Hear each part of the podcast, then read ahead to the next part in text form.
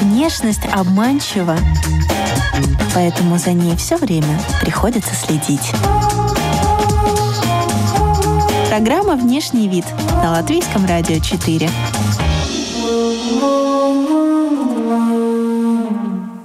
Сегодня в программе вы услышите. А, за последний год том или ином качестве на съемочной площадке мне удалось поработать с такими людьми, как э, Микки Рурк, Саид Тагмалы, э, Озелс и Гачо.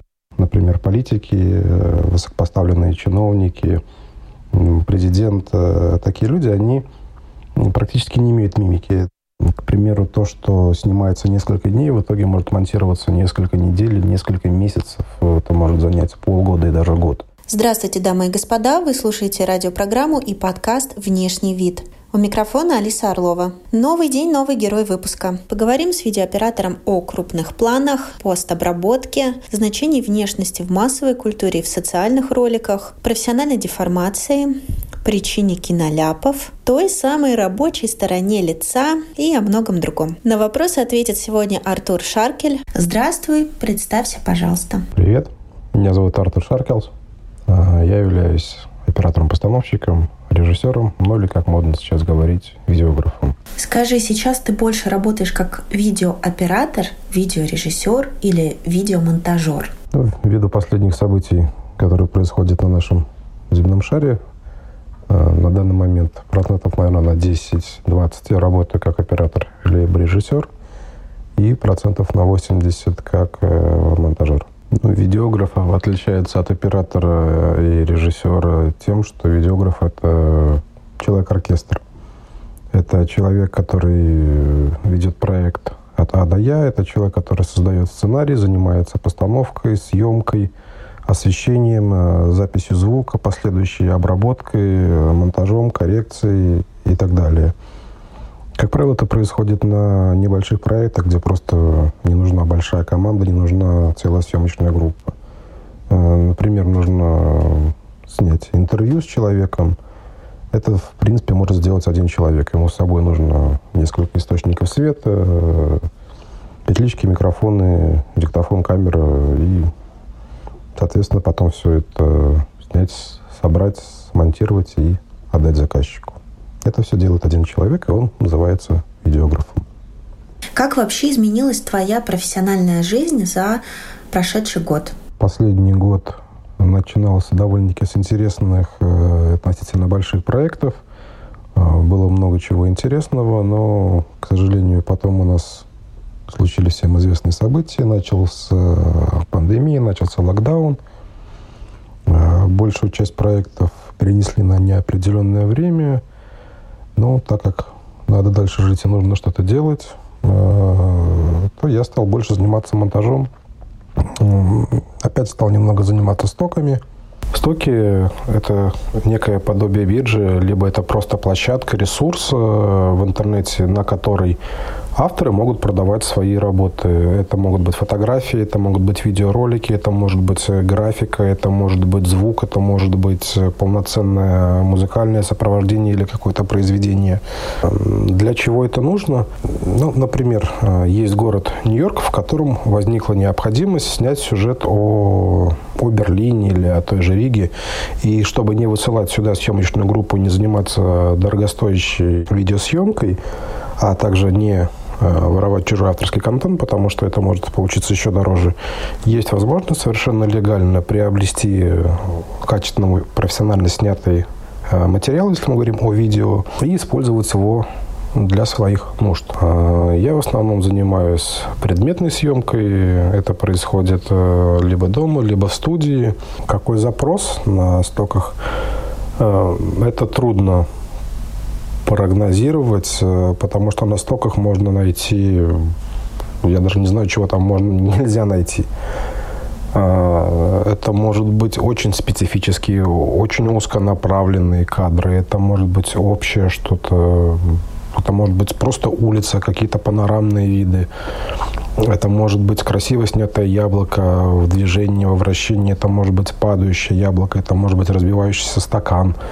Это может быть машина, которая быстро или, наоборот, очень медленно едет по дороге. Здесь то, на что вам хватает фантазии, воображения, это, это можно и нужно снимать.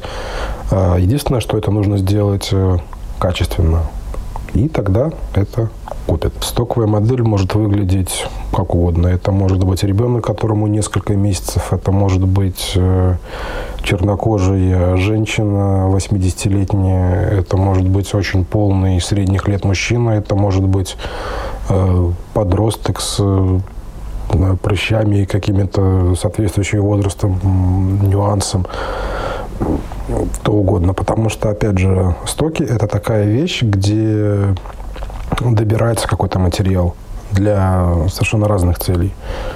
Кому-то, возможно, для какого-то кадра понадобится со спины короткостриженная рыжеволосая девушка с веснушками.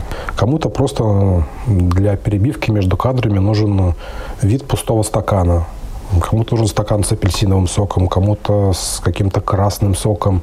Ну, а так в принципе, монтаж, монтаж, монтаж. Мы в предыдущий раз общались с тобой, когда вышло первое латвийское интернет-шоу на YouTube, в производстве которого ты участвовал. Э, кстати, как сложилась его судьба? Да, было дело. Э, шоу называлось «In Cage». Участвовал я в нем как режиссер, как режиссер-постановщик. Судьба этого шоу, к сожалению, сложилась трагично, так как э, когда мы собирались и писали, и придумывали это шоу, у нас был потенциальный инвестор, который хотел получить от нас три пилотных выпуска и дальше уже по результатам запускать это производства целый сезон. Но, к сожалению, на момент производства второго выпуска э, случились какие-то события, при которых инвестор извинился и сказал, что на данный момент э, продолжать сотрудничество не представляется возможным по независящим от нас причинам. Ну, таким образом был доснят третий выпуск, и шоу легло, так сказать, в стол. Ну, так бывает соляви, так сказать. Сейчас есть разные новые форматы для потребления контента помимо YouTube. Телеграм-каналы, подкасты из последнего Clubhouse. То есть есть некая острая мода на цифровой медиапродукт, как ты считаешь? И это же тоже погоня за модой? Мне кажется, это связано не столько с погоней за модой, сколько за некоторыми ограничениями, которые вводят э, на данный момент популярные площадки, как YouTube, Facebook – они более ужесточают э, свою политику, мне кажется, они становятся более политизированными, и люди ищут какие-то новые платформы, выходы, где э, есть меньше ограничений, возможно, добавляются какие-то опции, форматы, и это становится востребованным в мире, поэтому, возможно, это имеет успех. Насколько я помню, ваше YouTube-шоу было с элементом внезапности. А, в таком формате участник, наверное, чувствует себя как будто обнаженным перед камерой. Не было ощущения, что обезоруживаете гостей шоу, ставя перед ними такие задачи? Такое ощущение было, потому что в этом, э, собственно, и состояла задача наша, как создателей этого шоу. Посмотреть на реакцию людей, в нестандартных ситуациях. Интересно наблюдать за мимикой людей, которых снимаешь. За мимикой людей наблюдать интересно, потому что все люди по-разному улыбаются, по-разному удивляются. Особенно это интересно, скажем так, когда снимается интервью, а, это зависит от людей. Например, политики, э, высокопоставленные чиновники – президент, э, такие люди, они практически не имеют мимики. Это уверенный взгляд, человек э, знает, что он говорит, о чем он говорит, э, как правило, это подготовленная речь. И я бы сказал, что мимика там практически отсутствует. Другое дело, когда интервью дает неподготовленный человек. Видно, как он волнуется, и вот здесь вот появляется разница, как человек улыбается, как он волнуется. Это достаточно интересно. Есть ли какая-то этика в твоей профессии, этика операторской работы? Например, не снимать очень близко человека, если у него высыпание на коже или волосок торчит из носа, например. Да, безусловно, есть такой момент. Э, это называется кадрированием, постановка кадра. В кадре должен э, человек, объект выглядеть эстетично, там не должно быть ничего лишнего. Если какие-то моменты не удается избежать в процессе съемки, впоследствии это корректируется, убирается на этапе постпродакшена. Почему иногда крупный план показывает все, даже поры на лице человека? Э, это делается для натуралистичности или просто так получается? Если я правильно э, понимаю твой вопрос, это обусловлено расширяющей способностью камеры, то есть она способна увидеть все вот эти мелкие детали, а если серьезно, то как оператор понимает, что лицо лучше не брать крупным планом эм, или нет такого стоп-фактора? Эта детализация обусловлена именно технической характеристикой камеры, э, которая снимает э, человека. Такой задачи подчеркнуть какие-то поры и недостатки э, определенно нет у оператора. Как я уже говорил, такие моменты Э, решаются на постпродакшене, либо это решает гример в процессе съемки. Фокусное расстояние, если я правильно понимаю, оно у каждого любимое, у каждого свое? Фокусное расстояние – это характеристика оптической системы. Главным образом это увеличение, приближение объекта и способность э, захватить более широкий угол. Э, разные фокусные расстояния используются для разнообразности кадра, для создания планов. Тремя основными планами являются общий план, средний план и крупный план. Если у кого-то любимое, возможно, да, но в моем понимании выбор фокусного расстояния зависит от э, поставленной задачи. Есть ли какие-то свои хитрости э, или общие хитрости, как размыть, нивелировать какие-то изъяны на лице или э, фигуре на видео? Размытие определенной области кадра можно добиться за счет э, открытия диафрагмы в самом объективе. Чем больше открыта диафрагма, тем больше получается размытие определенной зоны. Это техническая характеристика самого объектива. Как правило, размывается задний фон, это так называемое баке, но при этом основной объект, он получается в фокусе. И здесь можно увидеть, ты говоришь, все недостатки, и устранение этих недостатков, оно происходит на постобработке, на постпродакшене. Часто ли тебе приходится заниматься постобработкой?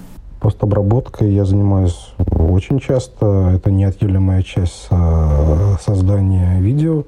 Это обработка отснятого материала, это кадрирование, цветокоррекция, возможно, какая-то ретушь. Потому что, я скажу так, э, э, материал, даже снятый на там, дорогие и сложные видеокамеры, на которые снимается голливудское кино, он выглядит э, немногим лучше, чем материал, отснятый на телефон, за исключением более лучшего освещения. И без постобработки это выглядит совершенно иначе, нежели то, что мы видим в конечном результате в кинотеатре. Мы привыкли к ретуши фотографий, но так ли часто встречается и видеоретушь? Ретушью я занимаюсь периодически. Это достаточно энергоемкий процесс. Он требует э, создания нескольких масок, э, наложения их на изображение, э, коррекции либо удаления каких-то объектов – сглаживание. И в отличие от фотографии, это занимает больше времени, и это, я бы сказал, это технически более сложный процесс.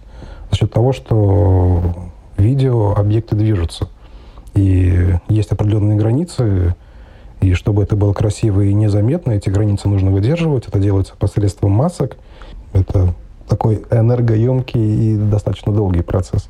Люди э, в музыкальных видеоклипах подвергаются видеоретуши, а для YouTube-контента, а в программах на телевидении. Ну, если говорить о видеоретуши, э, пожалуй, меньше всего она применяется на телевидении, потому что это продукт, который очень быстро производится, и у него просто, нету просто физически столько времени, чтобы сделать эту картинку идеальной. А что касается видеоклипов, э, пожалуй, здесь больше всего происходит манипуляции в момент постпродакшена, и цветокоррекция, и ретушь, и наложение спецэффекты. В принципе, любой хорошо сделанный продукт э, имеет очень серьезный э, этап постпродакшена.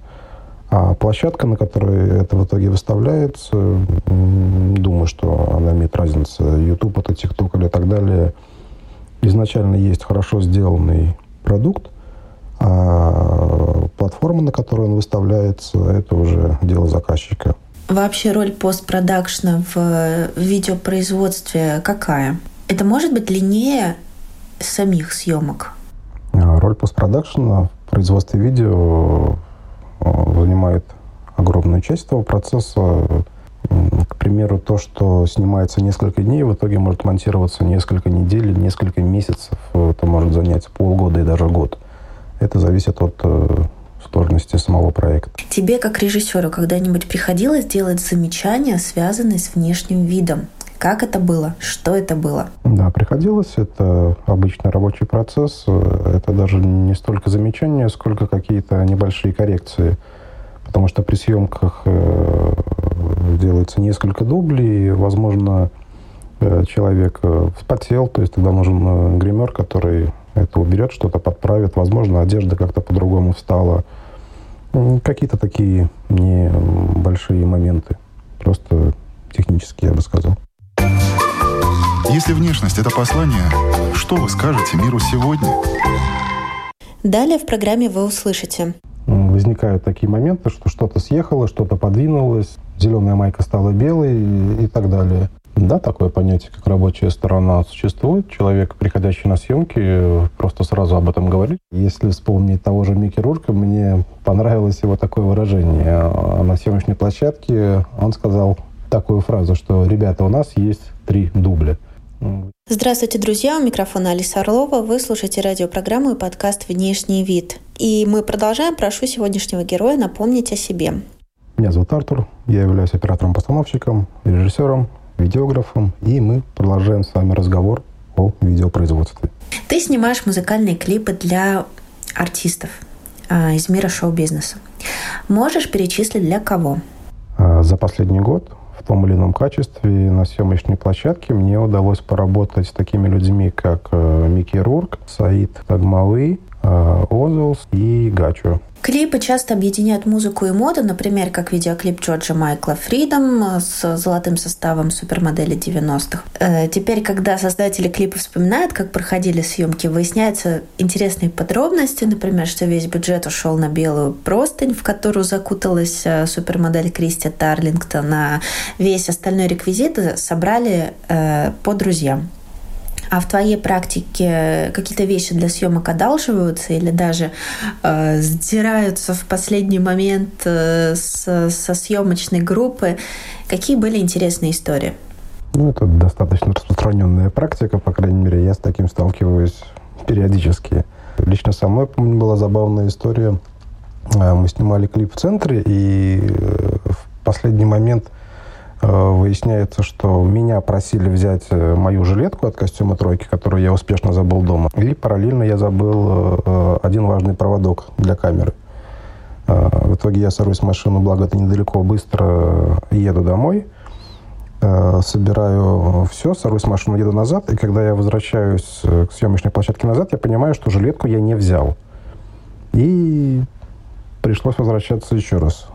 Все потом спрашивали, что куда я столько ездил и чем я все это время занимался. Кстати, сейчас вернулась мода на 90-е. Тебе нравится та эстетика? И когда мы говорим о 90-х, что первое э, тебе приходит на ум? Честно говоря, эстетика 90-х мне не очень нравится. Ну, наверное, это несколько сопряжено с нашим детством, как тогда все это происходило. А, если говорить о 90-х, наверное, первое, что мне вспоминается, это джинсы-варенки. И такой момент, когда мы с родителями покупали какие-то джинсы на базаре, на картонке, так как в те времена не было торговых центров, и все происходило несколько иначе. Тебе нужно следить за трендами массовой культуры, поп-культуры для того, чтобы снимать музыкальные видео? Да, безусловно, это нужно делать, но скажу, что я посмотрю на это одним глазом, без особого э, фанатизма. Можно снять стильный музыкальный клип с минимумом вложений? Стильный клип снять можно, но сделать это качественно сложно, потому что есть такие моменты, которые трудно обойти, не потратив на это определенное количество денег. Э, в моем понимании 50%, даже, возможно, больше успеха хорошего кадра зависит от освещения. Если вы способны э, подручными средствами э, поставить хорошо свет и все правильно распределить в кадре, то у вас это получится. Если нет, то ну, это будет клип э, на улице, как говорит один мой коллега, клип возле мусорника за две копейки. Для тебя лучшее музыкальное видео всех времен – это какое? А для меня это, безусловно, будет э, музыкальный клип группы «Рамштайн» «Дойчланд». Это произведение искусства. Это кино, это история, там есть глубокий смысл, там есть э, кадры очень интересные и по структуре, и по графике, и по смыслу.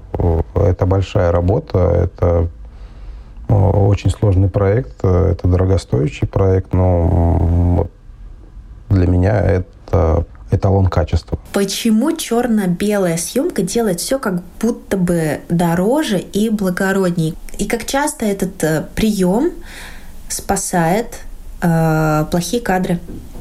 Э, черно-белый кадр позволяет убрать лишнее, убрать полутона, у тебя остается черное и белое, ярко выраженный контраст. В этом есть своя прелесть, своя эстетика. То, что хорошо скадрировано, оно выглядит как хорошо в цвете, также и без цвета, там, с маленькими нюансами. А если кадр плохо поставлен, то неважно, с цветом он, без цвета, то, что плохо поставлено, оно плохо выглядит всегда. Мифы и факты о рабочей стороне. Например, после интервью много было комментариев о том, что актриса и режиссер Рената Литвинова в гостях у Познера села то ли рабочей стороной, то ли более выгодной стороной для прически с локонами. В общем, зрители обратили внимание на то, что э, легендарный ведущий сидел не на своем месте, и вот выдвинули предположение, что дело в этом. Существует ли вообще рабочая сторона? Да, такое понятие, как рабочая сторона существует. Человек, приходящий на съемки, просто сразу об этом говорит, что, пожалуйста, меня э, разместите в кадре таким образом. И я считаю это нормальной практикой. Если говорить о Владимире Владимировиче Познере, я думаю, что он большой джентльмен, и далеко не каждому человеку он позволил сделать такую манипуляцию на съемочной площадке. Ну, видимо, Рената Литвинова этого достойна и заслуживает. Бывает ли, что это настолько принципиальный вопрос, что приходится пересаживать людей в кадре, менять их местами, чтобы кто-то выглядел а, более выгодно в кадре? Да, такое случается. В моей практике такое было несколько раз, и, в принципе, это не требовало каких-то сложных действий. Просто немного изменили кадр, и все получилось. Ну и, конечно, всем будет интересно услышать про капризы известных людей на съемках. Если было, расскажи. Ну, люди бывают разные. Чем больше звезда, тем больше капризов. Про некоторые просто ну, я, наверное, не могу рассказать ввиду каких-то этических моментов. А, если вспомнить того же Микки Рурка, мне понравилось его такое выражение. А на съемочной площадке он сказал такую фразу, что «Ребята, у нас есть три дубля. Один дубль я делаю, как говорит режиссер, а второй э, дубль я делаю так, как это вижу я, и третий дубль мы делаем контрольный». Э, мы сделали на каждый план по три дубля, у нас все получилось. Ты снимаешь э, короткометражное кино. Э, меня всегда интересовал вопрос, почему, допустим, иногда у актера уже в готовом фильме разная укладка в одном и том же эпизоде или по-разному сидит на нем одежда. Почему этого никто не замечает на площадке? Разве нет ответственного человека? И почему э, сам актер не может об этом сказать, когда это очевидно? Я думаю, что это случается не только в короткометражном кино, это с ним случается и в большом кино, и в видеоклипах, и во всевозможных видеопродуктах. Это отчасти связано с тем, что съемка очень часто происходит не в хронологическом порядке. Э, условно говоря, есть 10 э, кадров, сначала снимается четвертый, потом снимается первый, потом седьмой, э, потом шестой и так далее. И в процессе съемки бывает, что возникают такие моменты, что что-то съехало, что-то подвинулось, зеленая майка стала белой и, и так далее. К сожалению, часто это выясняется уже, когда съемочный процесс окончен, и кто-то как-то это пытается исправить, э, если замечает. Если не замечает, то в итоге это замечает зритель. Тебе всегда нравится сценарий, по которому ты снимаешь? И можешь ли ты вносить какие-то изменения?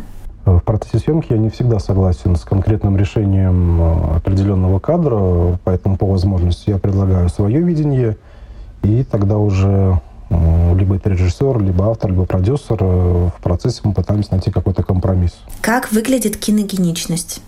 Я думаю, что киногеничность выглядит так же, как и фотогеничность. Все зависит от конкретной задачи, которую нужно решить при построении кадра.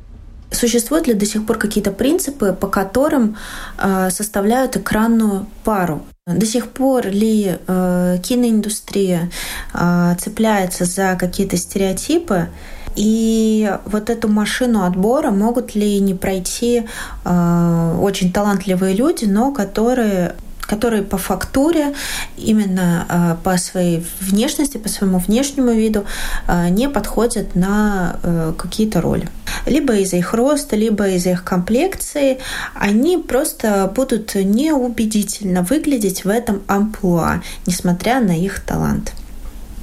А, я думаю, что критерии подбора актера на роль э, зависит э, абсолютно от субъективного видения продукта, который хочет сделать сам режиссер. И он на свое усмотрение подбирает на эти роли определенных людей, которые в его понимании справятся с этой ролью, э, либо не справятся. Я думаю, что также это касается внешности, потому что что, ну, если, э, я думаю, взять, например, э, тоже там Нотр-Дам-де-Пари, то не каждый сыграет э, Горбуна, не каждый сыграет Эсмеральду. Это должен быть определенный и тип внешности, и определенная харизма у человека. А, соответственно, и какие-то еще физические данные должны быть у человека. Я думаю, что в истории есть очень много моментов, э, когда на роль известную нам всем, оказывается, претендовали э, топовые известные актеры. Вместо них э, роль получали менее известные актеры, которые режиссер счел более подходящими на эту роль.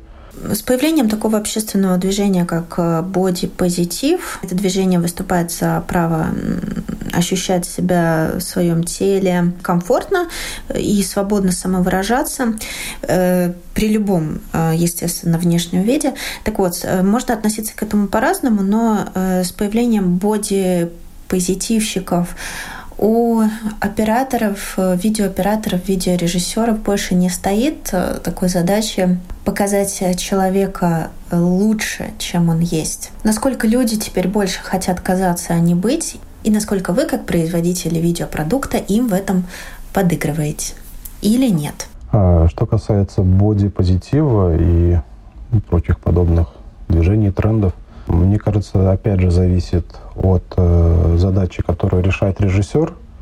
А если ему в кадре нужен полный человек, э, он выбирает соответствующего э, человека соответствующей комплекции для данного кадра, для данной роли.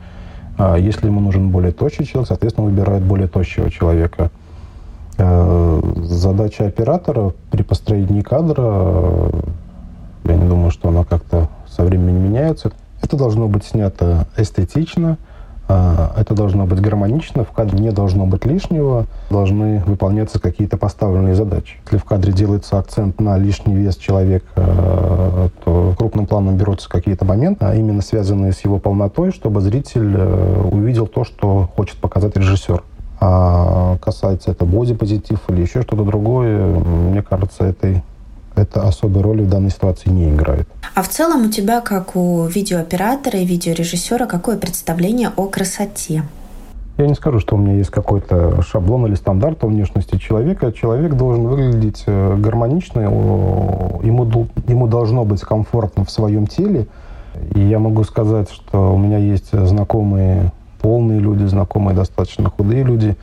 И то, как они выглядят в целом, зависит от их э, внутреннего мира. То есть у меня есть знакомые очень полные люди, которые чувствуют себя комфортно, они абсолютно не имеют каких-то комплексов по поводу своей внешности. Им удобно, хорошо, они открыто общаются, они знают, сколько они весят, как они выглядят, и им в этом хорошо. А бывает обратное, что у человека, моем понимании, все хорошо с телом, но у него есть какие-то внутренние комплексы, он считает, что у него что-то больше, что-то меньше, что-то нужно сделать. И живя вот так, в таком э, своем, возможно, я ошибаюсь, но мне кажется, что это надуманный мир, он сам себе создает таким образом проблемы. Это лишняя неуверенность, э, какая-то несуразность, несобранность. Э, человек думает, что ну, там кто-то смотрит э, на ту часть тела, которая ему не нравится. И ну, человек сам себя мучает. Главное, чтобы тебе самому с твоим телом было хорошо. И тогда все будет хорошо. А когда ты снимаешь социальные проекты, обыкновенные люди, не модели, кажутся тебе красивыми? Люди социальных проектов, э, они живые люди, и они красивы по-своему. Потому что человек — это не только внешность, это его внутренний мир. И даже имея какие-то, может быть, физические недостатки, там, лишний вес или, наоборот, чрезмерная худоба, главное, как человек себя чувствует и как он себя ведет. Просто через какое-то время, общаясь с человеком, ты именно видишь человека, а не какой-то его внешний вид и в этом есть их красота. Есть ли профессиональная деформация у операторов? Это мешает в личной жизни? Профессиональная деформация, безусловно, есть э, у всех людей.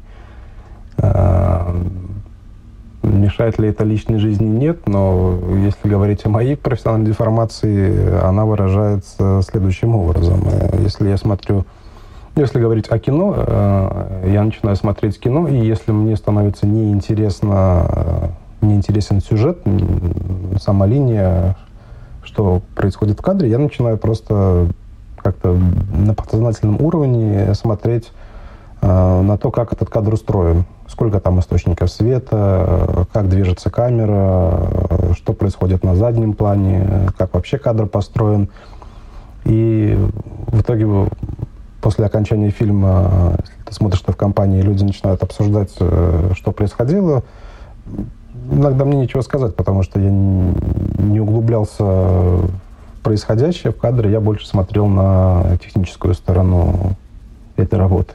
Меня зовут Артур, я являюсь оператором-постановщиком, режиссером, видеографом. Пожелания для радиослушателей.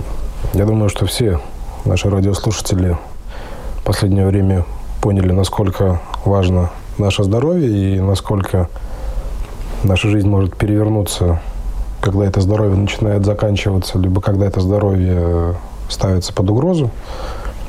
Я бы хотел пожелать всем здоровья, всем терпения, здравого ума. И я очень надеюсь, что вот эта история с этим ковидом как можно скорее закончится. И как можно скорее я желаю всем вернуться к своей нормальной, полноценной, интересной жизни. Благодарю гостя за участие. Вы слушали «Внешний вид». Также мы выходим в подкасте на всех ваших любимых платформах.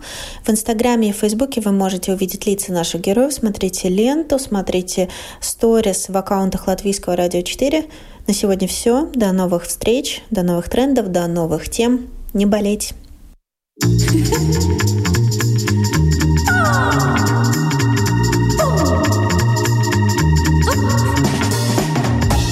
Внешность обманчива, поэтому за ней все время приходится следить. Программа «Внешний вид» на Латвийском радио 4.